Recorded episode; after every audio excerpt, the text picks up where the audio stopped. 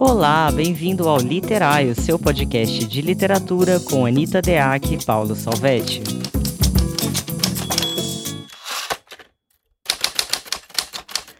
Olá, bem-vindos a mais um episódio do podcast Literário. Eu sou Anita Deac. Olá, eu sou Paulo Salvetti. E hoje nós viemos falar de um assunto importantíssimo, que é a escolha do narrador. A gente vai falar especialmente do narrador em primeira pessoa. Inclusive o narrador em primeira Os pessoa. Os desafios de narrar em primeira pessoa. Sim, o narrador em primeira pessoa, é, eu já percebi que é a principal escolha dos escritores iniciantes, né? Muitos deles é, entendem que é mais fácil se colocar no lugar do personagem escrevendo como se fosse o próprio narrando. Uhum. No entanto, a gente vai falar é muito verdade. dos mitos, né? Você, você começou desse jeito em primeira, Paulo? Sim. Ah, na verdade, assim, acho que os, os primeiros contos, quando eu comecei a estudar, assim, fazer contos de estudo, é, primeiro eu escrevia mais em terceira pessoa. Mas quando eu achei ali, quando eu, quando eu comecei a entender mecanismos da primeira pessoa, e acho que também tem a ver com um pouco da minha. Eu, eu antes de escrever literatura, escrevia hum, dramaturgia já. Então essa coisa do tinha, tinha um pouco a boca do personagem mais preparada, assim, para falar por si, né? Então, meu processo de construção de personagem acho que já estava mais conectado a esse processo de, de narrar e tal. Então, acabei me aproveitando disso. A maior parte das coisas que eu escrevi até agora são em primeira pessoa. Olha só. No seu primeiro livro, não, né? Não, escrevi, comecei escrevendo em terceira. É são desafios diferentes, né? É, essa que é a grande questão. Inclusive, eu acho que já vale começar quebrando um dos mitos relacionados à primeira pessoa. Muita gente acha que a primeira pessoa é necessariamente mais aproximada ao personagem. Esse é o primeiro mito. É, porque o que, que acontece? A questão, gente, da aproximação não tem a ver com o narrador em si, mas como você constrói esse narrador. Eu canso de ver textos em primeira pessoa com características de terceira. Então o autor fez um personagem em primeira pessoa que fica descrevendo coisas, que fica descrevendo cenários, situações e a subjetividade desse personagem, apesar de estar em primeira pessoa, não é uma subjetividade que é posta no texto. Então perde-se a oportunidade de explorar a subjetividade, que é uma das grandes questões da primeira pessoa, e você tem um texto que, apesar de ser em primeira pessoa, não é um texto aproximado ao personagem. Olha que interessante. Evidentemente que o autor ele pode usar essa questão da aproximação ou do distanciamento de acordo com a narrativa que ele vai contar. Eu digo isso porque se você tem um personagem que é um personagem fechado em si mesmo, que não se mostra muito, que tem algum trauma, que tem dificuldade, você pode aproveitar essa primeira pessoa para controlar é, o grau de abertura que ele vai ter, de maneira que sim, você pode esconder do leitor a subjetividade desse personagem de propósito, porque o próprio personagem tem dificuldade de colocar a sua subjetividade. Então, assim, Legal. quando a gente pensa essa primeira pessoa, a gente tem que levar várias coisas em consideração. A gente tem que levar em consideração quem é o personagem, qual é o grau de abertura dele, a gente tem que pensar também é, de que maneira, de acordo com essa personalidade, eu vou aproximar, né? Eu vou eu vou deixar muito íntimo, eu vou passar os sentimentos, as sensações desse personagem, de que maneira? E é esse de que maneira que eu queria chamar a atenção. Porque na terceira pessoa, por exemplo, que também existe o mito de que a terceira pessoa é mais distanciada, não, gente, terceira pessoa não é tudo igual, né? Quando se fala em terceira pessoa, tem gente que acha que eu estou falando só do onisciente neutro. Isso é uma das possibilidades da terceira pessoa. Apenas uma. Na terceira pessoa, você pode também é, ter uma terceira pessoa aproximada ao personagem. O Graciliano fez isso em Vidas Secas. Né? Ele tinha as terceiras, a terceira pessoa e ele chegava perto dos personagens. Aquele episódio da cama, quando a, assim, a Vitória fica puta, lembra? Ela quer uma Lembro. cama, ela quer uma cama. E aí ele chama o estrado, né? Coisa simples que eles têm, que não é uma cama, de aquilo. Então ele se aproxima do, do que a personagem acha com aquela palavra. Então tem um indireto livre ali que faz a terceira pessoa se aproximar ao personagem. Então, voltando e resumindo, vamos colocar o seguinte: a questão da aproximação é, não é automática de acordo com o narrador que você escolhe. Vamos quebrar essa primeira coisa.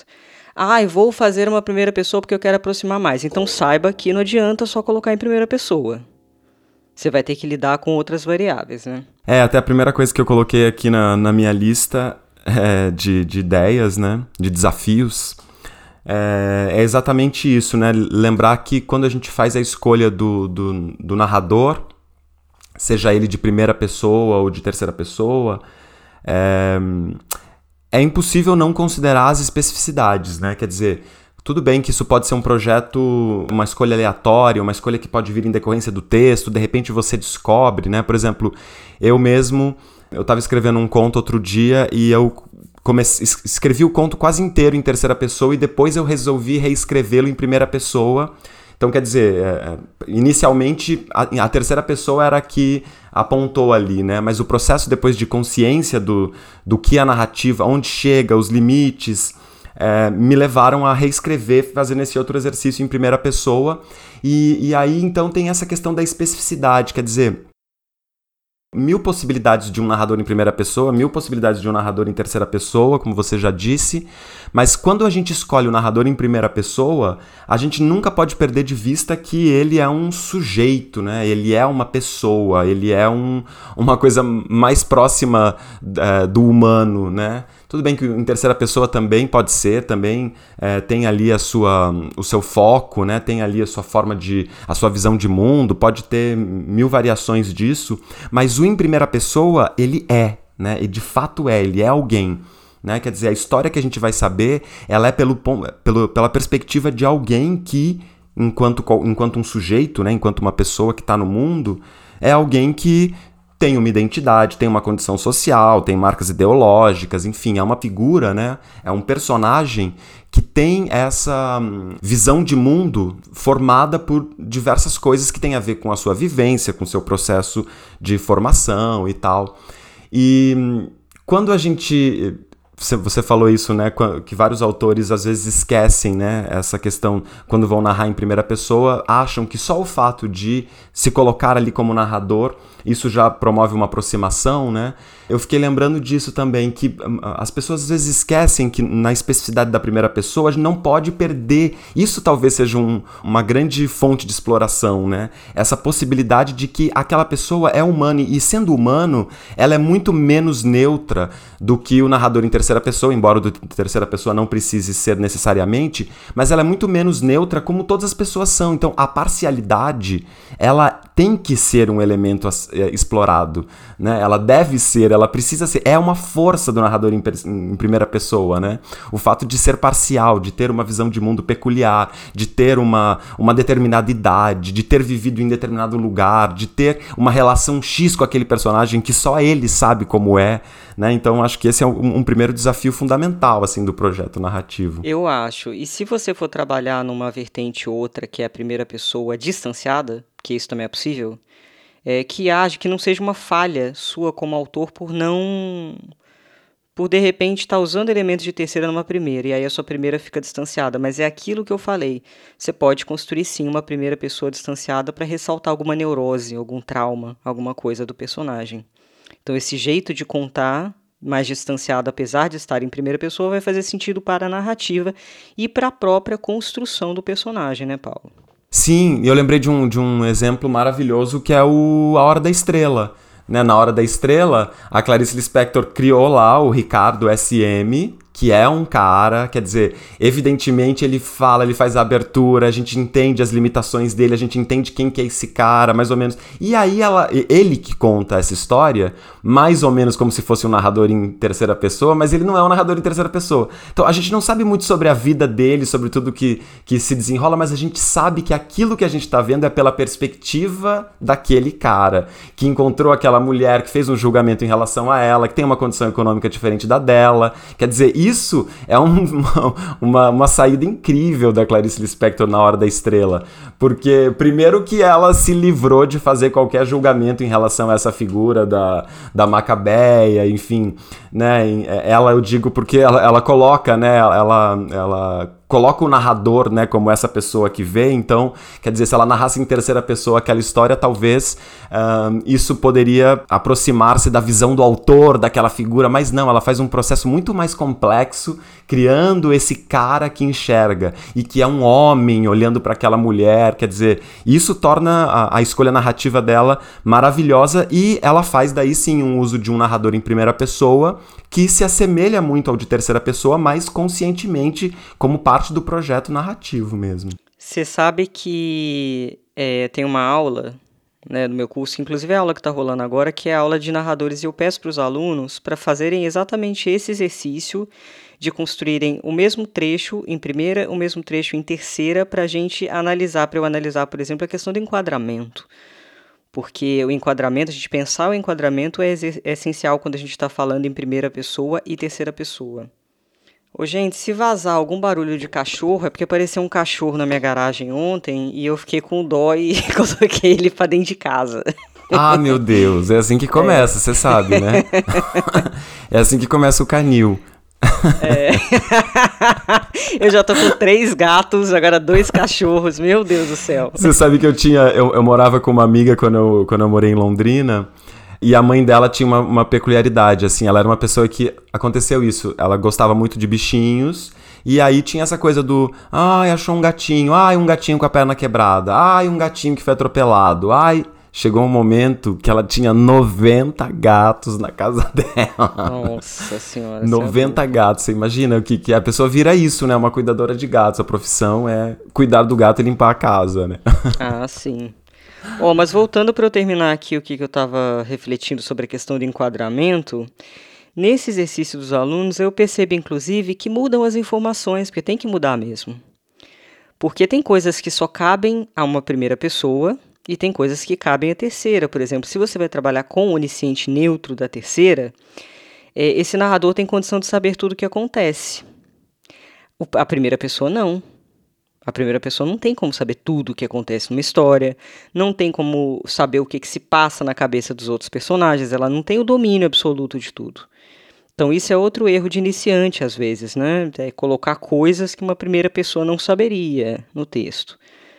Que aí realmente é um erro bem crasso, né?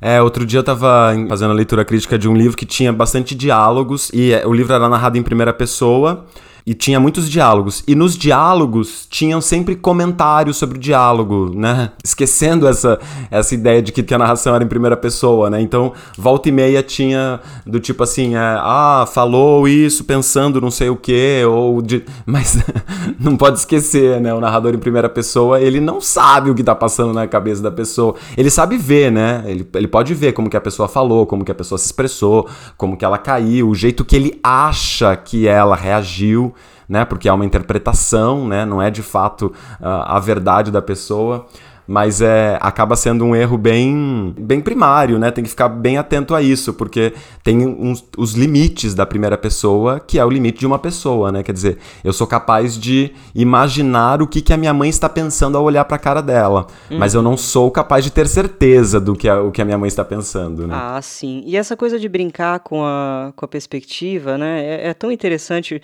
No, no Mate-me Quando Quiser, que é meu primeiro livro, a brincadeira era essa. Eu tinha uma terceira pessoa aproximada a cada um dos personagens. Eram cinco personagens.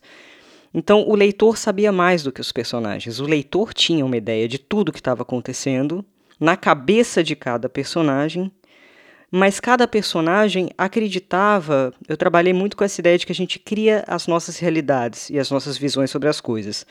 Então, no meu primeiro livro, vira uma confusão do caralho, porque cada personagem pensa uma coisa do outro, então vira uma, uma tragédia, uma comédia, uma tragicomédia, porque eles acreditam firmemente em determinadas coisas. E aí você vê que está todo mundo trancado em si e rola uma loucura a partir disso aí. Só que eu precisava que esse narrador em terceira se aproximasse e entrasse na mente de cada personagem, né? Que é um trabalho é muito interessante de se fazer também. Tem uma coisa que acontece bastante em livro policial, por exemplo, que é essa coisa da primeira pessoa mais distanciada, que é um personagem é, secundário que está contando aquela história em primeira pessoa, mas ao mesmo tempo não participa, né? Ele está só narrando. Então, isso é outra possibilidade também, dependendo. E gera um mistério, né? Às vezes tem essa coisa do mistério. Quem é esse narrador, que é o que você falou? Quem é esse narrador? Então, serve essas questões de mistério também. É, exato. Outra coisa que eu tava pensando também, que acho que é super importante, é que quando a gente escolhe fazer um narrador em primeira pessoa, o, o processo da criação do narrador e da perspectiva literária ele é, ele é correlato ao processo de construção de personagem. Né? Então, quando a gente escolhe criar um, um, narrador em terceira pessoa, não necessariamente a ideia de personagem ela tá ali constituída naquela figura. Mas quando a gente escolhe de primeira pessoa, é um personagem. Então, até antes de começar a narrar, é preciso que esse personagem tenha ali uma, um, um, certo estofo. Eu preciso, eu, eu preciso que eu saiba né, algumas coisas fundamentais dessa figura. Coisas elementares, como, por exemplo, é, questões de Uh, formação intelectual, vamos, vamos pegar como exemplo. Né? Uh, saber um pouco da história cultural dessa, dessa figura é fundamental para você saber, uh, se você quiser ter uma, uma certa verossimilhança né, em relação à, à fala, né, à voz literária que vai ser enunciada por esse narrador, é preciso que você saiba, né? Quer dizer, essa pessoa, ela estudou o quê? Ela leu o quê? Ela se interessa por quais coisas? Qual é o nível de complexidade com o qual ela se envolve, né? Pelos assuntos que, que rodeiam a vida dela? Como é que é a visão crítica dela em relação à vida dela? Como é que ela julga os outros? Como é que ela julga a si própria? Quer dizer, são questões que estão diretamente implicadas a como é que vai ser enunciada aquela história, né? Como é que vão ser apresentados aqueles personagens, como é que vão ser é, colocadas aquelas ações, né, em narrativa. A construção do personagem desse narrador, ela é um pressuposto já para que a própria narrativa cloda. Né? Uhum. Você tá ouvindo o cachorro latir? Eu tô ouvindo um cachorrinho. Sinto muito, gente. Ele tá meio se acostumando ainda, entendeu? Você falou uma coisa importante, porque isso tem a ver com a verossimilhança também, que é um dos problemas fundamentais, assim, que, terríveis de texto, que é, o cara pega um personagem, ou a mulher, a autora pega um personagem que é mendigo, por exemplo, e o mendigo fala como Machado de Assis, conta como se fosse Machado de Assis contando. Entendeu? E você vê claramente que é uma perspectiva de classe média na primeira pessoa de um mendigo. É evidentemente que a gente tem um desafio como autor que por não ter vivido outras realidades, a gente vai sempre fazer de outras realidades a ficção, porque a gente faz ficção, correto? Então não tem que ser exatamente igual, evidentemente. Mas ao mesmo tempo, fica muito forçado e muito esquisito quando você tem uma lírica é, em personagens que teoricamente não seriam líricos. Eu, eu pego muita leitura crítica, quer dizer, muita não, porque hoje em dia eu já estou selecionando eu já não tenho mais paciência para algumas coisas, sinceramente. Eu arqui, abro o arquivo antes e dou uma olhada, porque se tiver um negócio desse, falei, não, Jesus Cristo, eu vou me irritar demais, assim. Porque é não, ultimamente eu faço isso, porque é, se tiver um papo, né? Claro que um texto de iniciante vai ter problema, evidentemente que tem problema. É, eu só tô aqui, eu só queimo meu filme, né? Eu falo cada coisa pra queimar meu filme, mas é que realmente, gente, é, é cansativo, cara. É cansativo. Sim. Você pega a voz do poeta que tá sempre em cima de qualquer personagem. Não interessa quem o personagem é, ele fala como se fosse um poeta. E aí isso vem de uma insegurança do autor que, que, que acha que estilo é isso.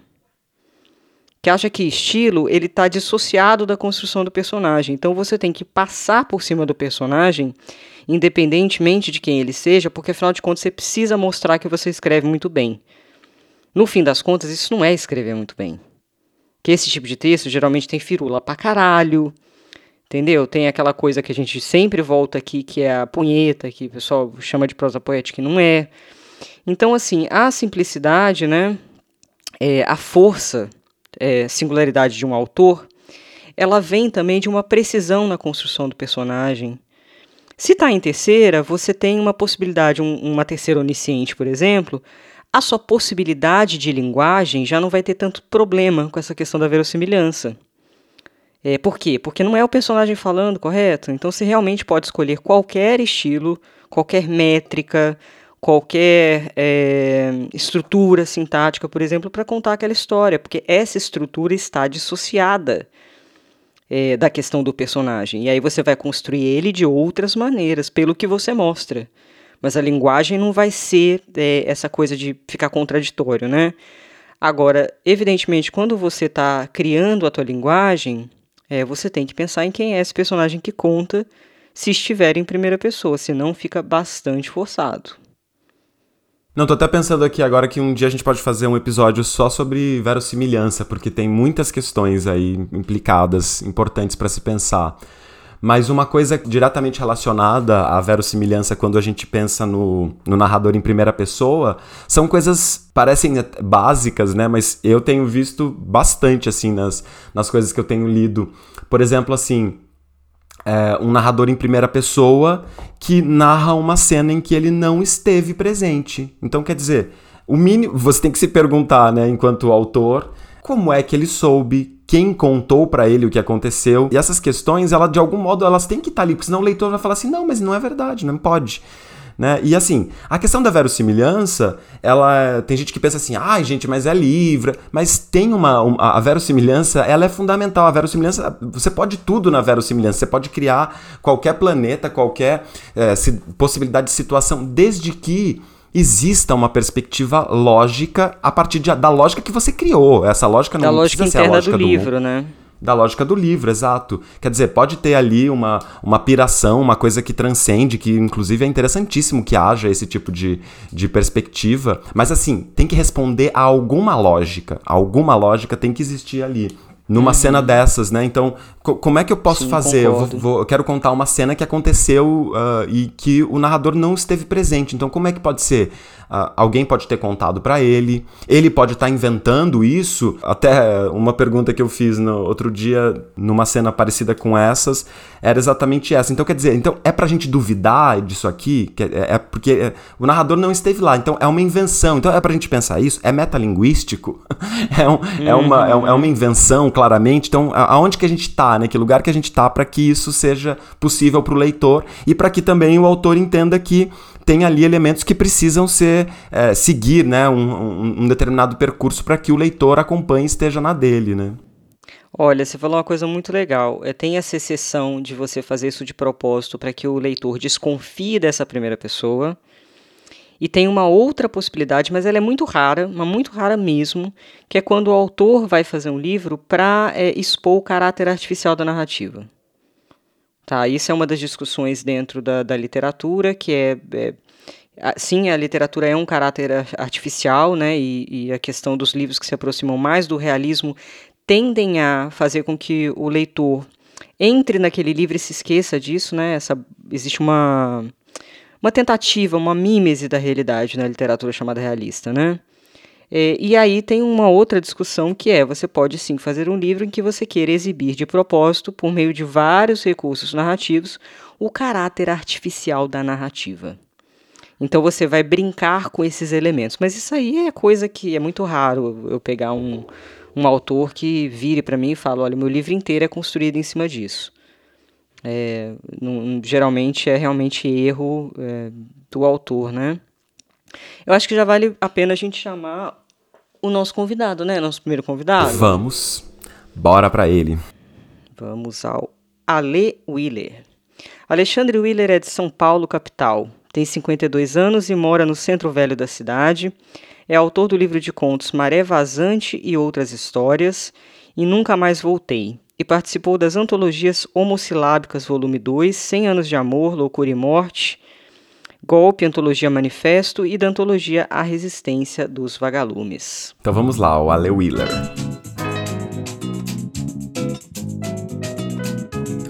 Olá, eu sou Ale Wheeler e estou participando do Literai, o seu podcast de literatura.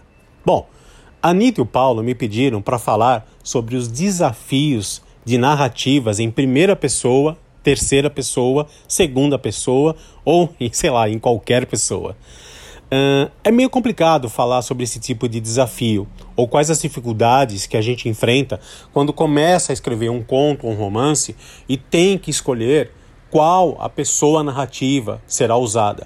Se vamos narrar a história em primeira pessoa, em terceira pessoa ou de qualquer outro modo. Eu pessoalmente entendo que isso é muito subjetivo de cada autor, porque cada um de nós vai ter o seu próprio estilo, o seu próprio maneirismo de lidar com isso e vai escolher o tipo de narração que é mais compatível com a história que você deseja contar. Eu sinceramente não acho que exista um modelo específico a ser seguido uh, e que você deva usar quando está escrevendo que vá definir se é melhor você escolher uma narrativa em primeira pessoa, se é melhor escolher uma narrativa em terceira pessoa, ou escolher qualquer outro, ou, ou escolher qualquer outro tipo de voz narrativa que vá colaborar para tornar a sua história mais interessante e mais atraente ao leitor. Como eu não tenho nenhum método específico de escrita, admiro demais quem consegue, antes de colocar a primeira, a primeira letra no papel, ter o livro todo pronto do começo ao fim. Eu, pessoalmente, não consigo fazer isso. Eu prefiro escrever de uma maneira mais catártica e intuitiva. Então, isso para mim não funciona. Mas eu acho que quando você se propõe a escrever alguma coisa, um conto, um romance, uma poesia, seja o que for, a própria história ela vai demandar para você a voz narrativa dela. Se ela precisa ser contada em primeira pessoa, em terceira pessoa, ou se vai ser um narrador, autor, ou se vai ser uh, em, em qualquer outro estilo que quem está escrevendo acha que é propício e condizente com a história que ele quer contar. Eu acho que talvez o que acontece é que narrativas em primeira pessoa podem trazer uma proximidade um pouco maior ao leitor, porque no processo de leitura, a narrativa em primeira pessoa acaba é, se mesclando com o próprio leitor. E o leitor acaba achando que aquela história que está sendo contada é a, a história dele mesmo. Em outro, uh, sobre outro aspecto, a narrativa em terceira pessoa permite um, um, certo distanciamento do leitor. Ele acaba entrando na história como um tipo de voyeur e ele acompanha aquele fio narrativo uh, como se ele fosse passar por todo o, o livro, por toda a história, uh, incólume. O que também pode não ser muito verdade, porque depende, muito, depende muito do seu estilo de leitura. Se você é um leitor que uh, se deixa levar pela história e uh, fica imerso, como eu, com cada livro que lê, independente se é feito em primeira pessoa ou terceira pessoa, o impacto será o mesmo. Mas não há como negar que narrativas em primeira pessoa e terceira pessoa causam nos leitores uh, efeitos e emoções diferentes. Então eu acho que essa escolha, essa escolha narrativa é muito pessoal do autor. E eu, sinceramente, eu não acho que exista uma regra que deva ser seguida, algum cânone sagrado que deva ser respeitado para que esse tipo de narrativa seja escolhida em detrimento da outra. Eu penso que muito mais isso é uma escolha do autor e do impacto que ele quer causar no leitor, de como ele quer tocar, atingir e emocionar o leitor. Eu acho que a história, como eu disse no começo, ela mesma vai te dizer qual voz narrativa você precisa usar se é uma narrativa em primeira pessoa, em terceira pessoa ou qualquer outro tipo de voz que você ache pertinente para a sua história. No final das contas, o que importa é que a história que você está contando seja relevante para o leitor, esteja bem contada, independente de qualquer que seja a voz narrativa que você está usando. É isso, obrigado, um abraço. Então, a ler, ele fala, né, aqui é, que a narrativa em primeira pessoa, por exemplo, pode gerar mais proximidade. Eu achei ótimo esse verbo poder, porque realmente pode e não pode, né? Depende, depende, como eu disse anteriormente, de como o autor vai, vai se utilizar, né? Da questão da primeira pessoa, como ele vai construir essa primeira pessoa. Ele falou outra coisa que eu achei bastante interessante, que é independe de ser primeira ou terceira pessoa para um livro ser interessante, verdade, Inclusive, se você pensar um enredo e você. Se você fizesse isso, né? Porque isso é uma coisa que não acontece muito. E você desenvolvesse um livro em primeira pessoa e você desenvolvesse o mesmo livro em terceira pessoa, não seria o mesmo livro. Inclusive. E ambos poderiam ser muito interessantes. Teve um caso assim, eu estou tentando me lembrar se eu já li alguma coisa assim. Não, eu só li o Quarteto de Alexandria, que é a mesma história narrada por diferentes primeiras pessoas. Esse livro é legal, foi uma referência para mim há 10 anos atrás. É, cada personagem conta e aí os outros personagens vão aparecendo de maneiras diferentes, é, dependendo do narrador. São quatro livros, inclusive. É, mas assim, nunca vi essa coisa de ter um, um livro em primeiro e um livro em terceiro. Olha só, isso não existe. Poderia ser bastante interessante, né? A variação de enquadramento. Tô viajando aqui, ó, gente. Já tem uma coisa que não foi feita aí pra vocês fazerem.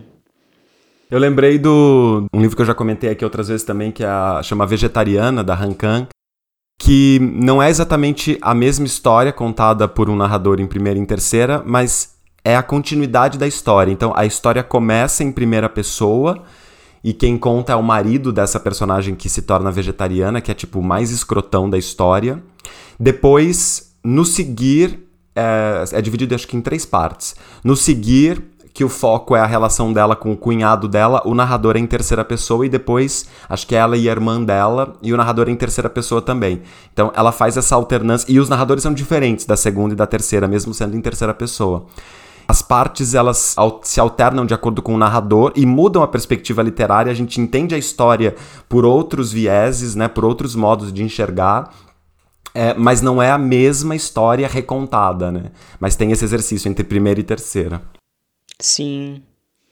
Você sabe que no, no fundo do oceano os animais invisíveis, que a linguagem é uma coisa muito forte, é, para essa linguagem ser do jeito que era, e o livro é contado em primeira, mas tem alternância, tem a terceira pessoa ali no final também, é, eu tive que, logicamente, colocar esse cara na idade madura com uma formação que justificasse essa linguagem dele, né?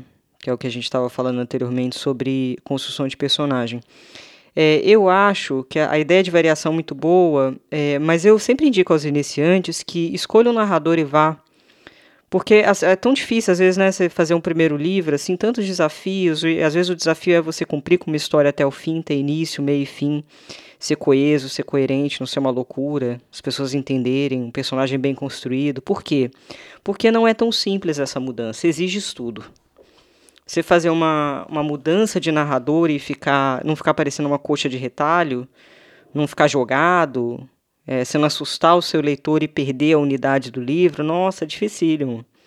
É, uma coisa que eu achei legal no. Ainda voltando ao Alê, é, no livro dele, que é, que é o, o, último livro dele que chama Nunca Mais Voltei, é um livro de contos que tem, tem um, um, um campo temático similar né, entre os contos, um pouco sobre um, um tema reincidente, embora seja um tema amplo, né?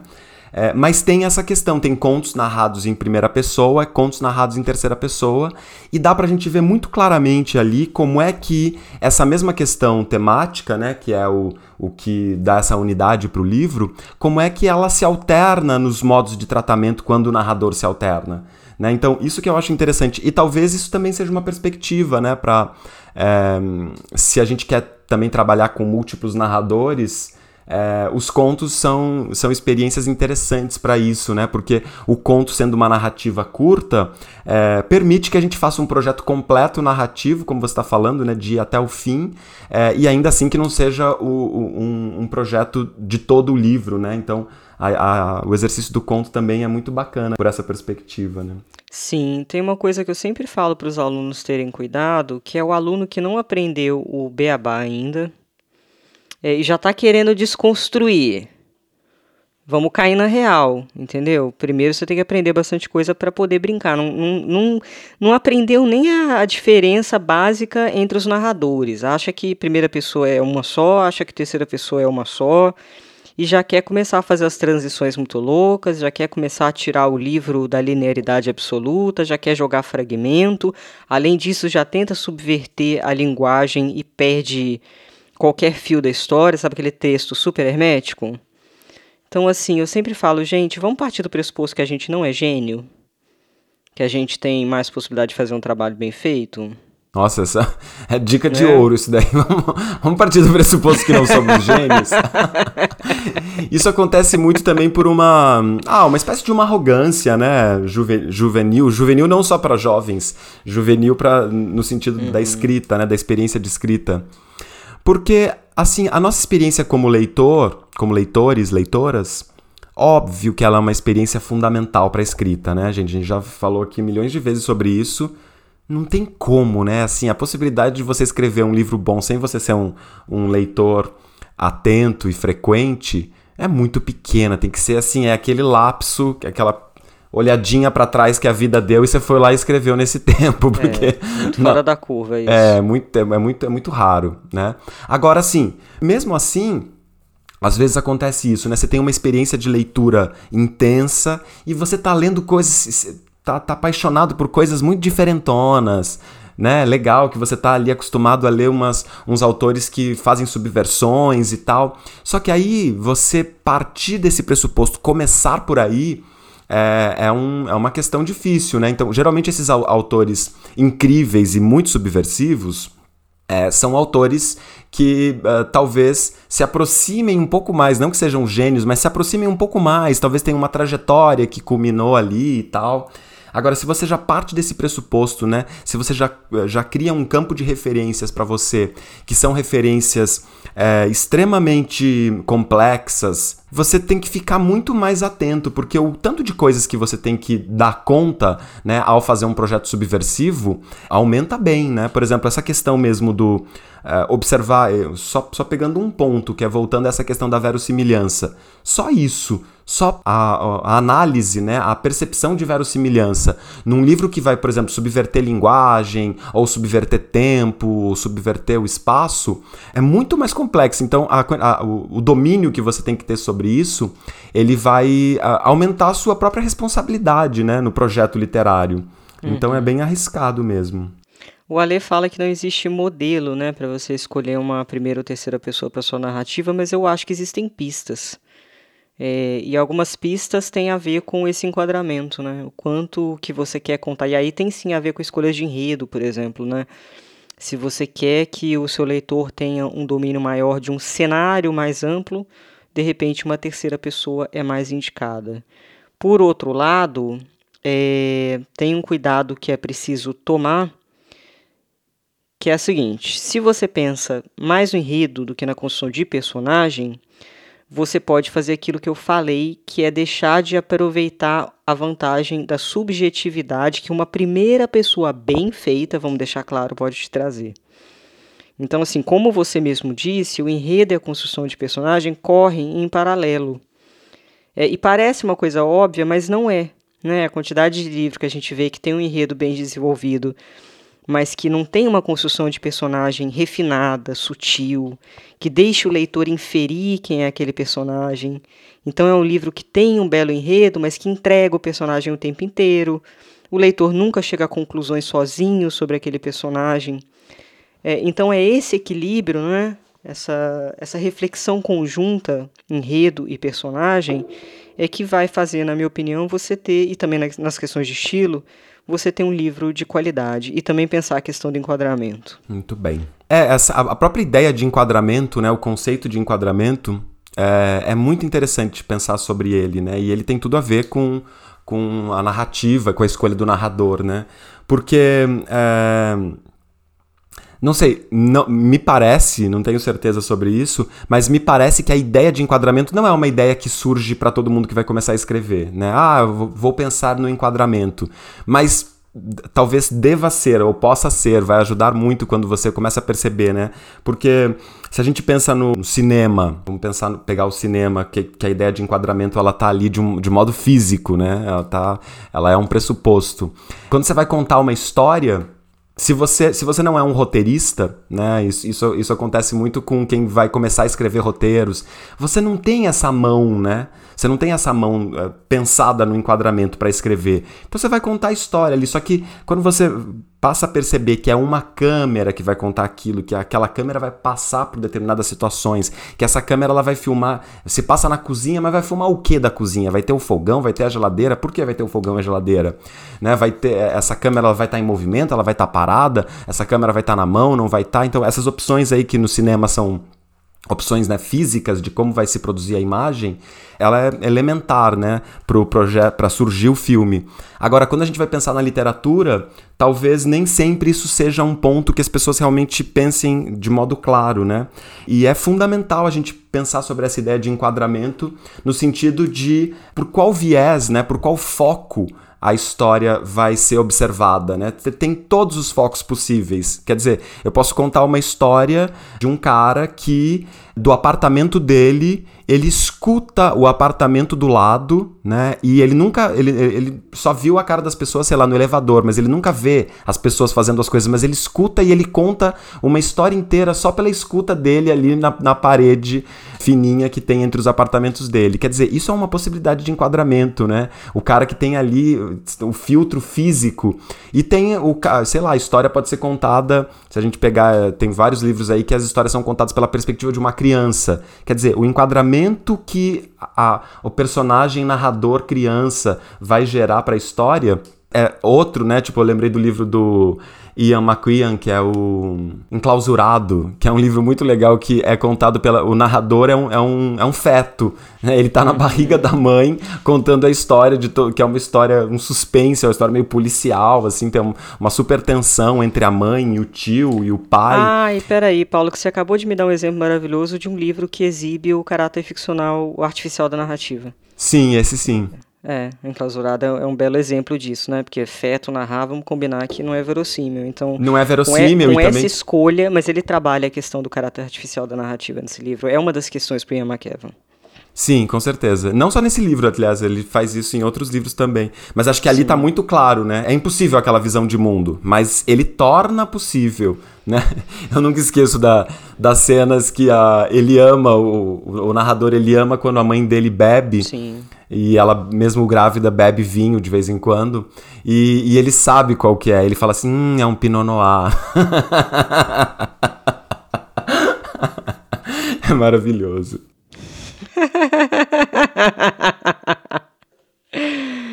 o, muito bom. O Paulo tem outra coisa fundamental, tá? É, na questão da escolha entre primeira e terceira pessoa. Existe uma mudança na relação entre os elementos. Por quê? Quando você está com o narrador em primeira pessoa, o personagem que narra é sempre o centro, que é o que você estava falando. Ele conta a partir da perspectiva dele. Mas é sempre esse personagem, correto? Na terceira pessoa, você tem outras possibilidades de centralização, inclusive fora do personagem. Você pode tornar o cenário, um objeto, um cachorro, outras tantas outras coisas centro ao contar essa cena. Então, mesmo que você esteja na, na terceira pessoa, o que, que você vai fazer? Você vai jogar um holofote sobre um outro elemento que não o personagem principal. Então, essa é uma das grandes questões, na minha opinião, é, de ampliação da terceira pessoa. Não é só aquele personagem que é o centro, de repente é você pega aquele personagem e vai jogar a luz sobre ele nessa terceira pessoa, então agora eu vou colocar esse personagem em evidência, agora eu coloco uma pedra em evidência, agora eu coloco um cachorro em evidência, e aí você vai fazendo essas mudanças para ampliar e, e colocar diferentes enquadramentos durante um livro inteiro. Então, se o seu enredo pede isso, meu querido, vá em frente na terceira pessoa que vai ser maravilhoso. Isso mesmo. Né? Vamos para nossa próxima convidada? Vamos. Ela é a Monique Malcher, escritora e artista plástica nascida em Santarém, do Pará, e ela viveu grande parte da vida em Belém. Tem um livro chamado Flor de Gume, com edição da escritora Jarid Arraes, Monique também é conhecida por uma newsletter semanal e pelas publicações independentes de zines. É uma das coordenadoras do Clube de Escritoras Paraenses, mestre em antropologia e doutoranda interdisciplinar em ciências humanas. A Monique pesquisa literatura e quadrinhos produzidos por mulheres. Muito bem, vamos lá, Monique, então.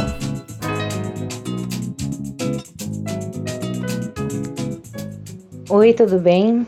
É, eu me chamo Monique Malcher, eu escrevi um livro chamado Flor de Gume, que saiu pela editora Jandaíra, é, antiga Pollen Livros, é, pelo selo Ferina, editado pela querida Jarid Arraes. E o livro ele é uma reunião de contos, são 37 contos que falam sobre três gerações de mulheres, filhas, mães e avós. Se passa no Pará, né? No norte do Brasil. E acho que tem tudo a ver uh, o tema do podcast ser sobre escrever em primeira pessoa é, relacionado ao Flor de Gume, porque o, o livro ele todo é em primeira pessoa, né? A principal narradora é a filha, né? É, e vai conversando sobre a vida dela, a vida da mãe, das avós, através dos contos. É, e é muito interessante ver como como essa voz ela é tão ela acaba sendo tão forte, né? Escrever em primeira pessoa sempre é tão forte, é, tem um impacto diferente que por a, a personagem ser uma mulher, muitas pessoas acabam confundindo, achando que é, o livro é autobiográfico, é, que sou eu no livro, né? O tempo todo. Em parte, sim, a gente é, a gente, é você que escreve, né?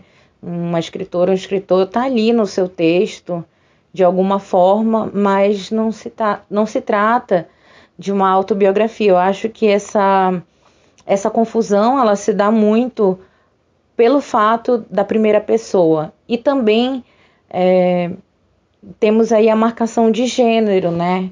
porque ser mulher e escrever em primeira pessoa é um desafio aos ouvidos, né?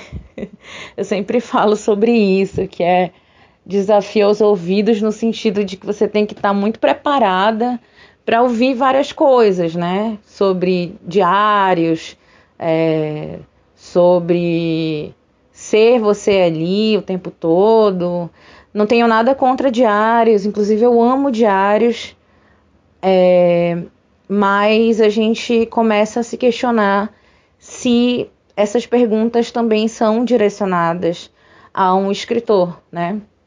Quando escolhe a primeira pessoa. Eu gosto muito de usar a primeira pessoa. É, o, o, livro novo que eu estou escrevendo também é em primeira pessoa, é, dividido entre duas mulheres, né, que dividem essa essa contação durante o livro e acho que sempre, isso acho que sempre partiu dessa minha vontade de ouvir as pessoas, de ouvir o que o outro tem de dizer, tem a dizer, é, diminuir as distâncias, né? E que todos nós temos uma voz e que ela precisa ser ecoada. Então, acho muito importante, pelo menos para mim, deixar que as personagens que eu crio falem por si, que contem suas histórias, assim como um dia eu também sonhei em poder contar é, minhas coisas, minhas histórias, minhas, minha trajetória.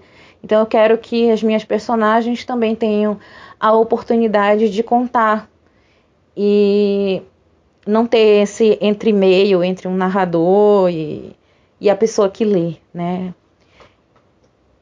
Talvez é, tem, tem, alguns momentos sim que uso a terceira pessoa, é, coloco uma narradora ali, um narrador, mas eu tenho uma tendência a escrever em primeira pessoa, em pensar em, que sou aquela personagem, navegar nisso, e acho muito gostoso esse exercício de poder ser várias pessoas enquanto escrevo.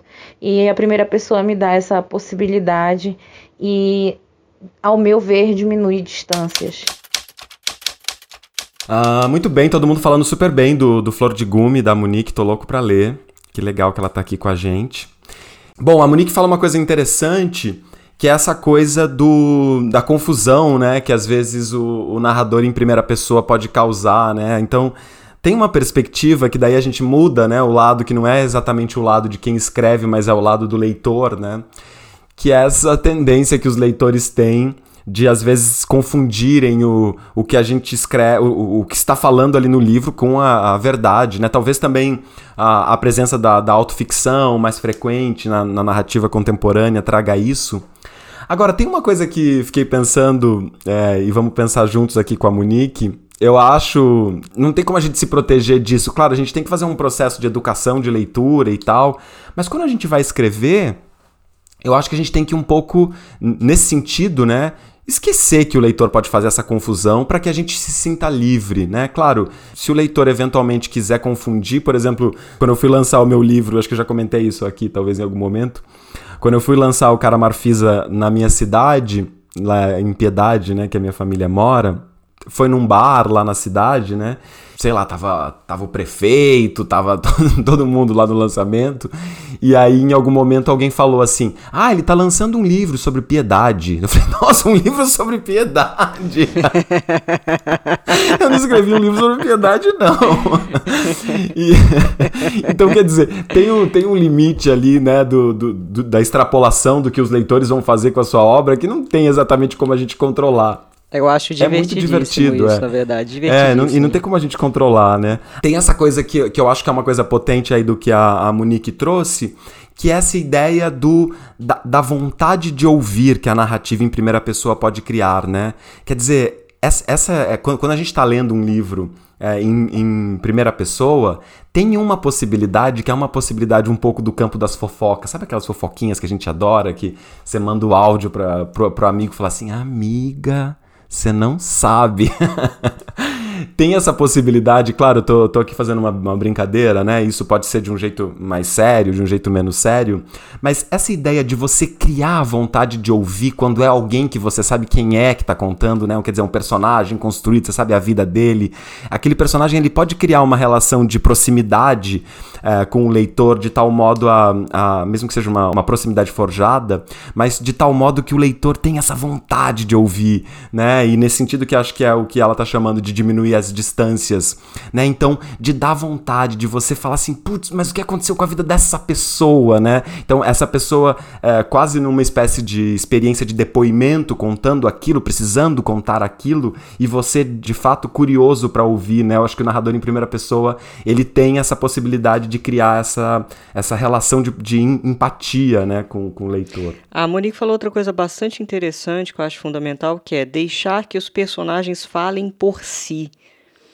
Isso é muito importante porque, por vezes, né, os autores eles são tão controladores, e aí eu acho que o controle ele tem que ser quando você pode ser controlador? Controle a técnica, entenda, estude profundamente as coisas, porque aí você vai ter um controle no sentido de você não é nem controle a palavra, você vai ter um leque de, de possibilidades gigantescas. E isso é, de, de alguma maneira, um controle de qualidade, sim, porque você vai fazer o seu livro ficar mais diverso, né? Porque você tem conhecimento para isso. Agora, você controlar o seu personagem numa primeira pessoa.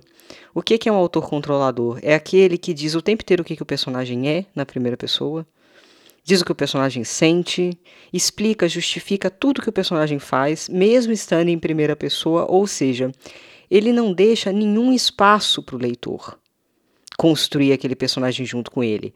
E na primeira pessoa, nossa, é tão maravilhoso é, quando um personagem, quando o autor escolhe, por exemplo, esse é um dos exemplos que eu dou em curso, que é que coloca assim: é, minha irmã sempre teve inveja de mim. Tá em primeira pessoa essa frase, tá?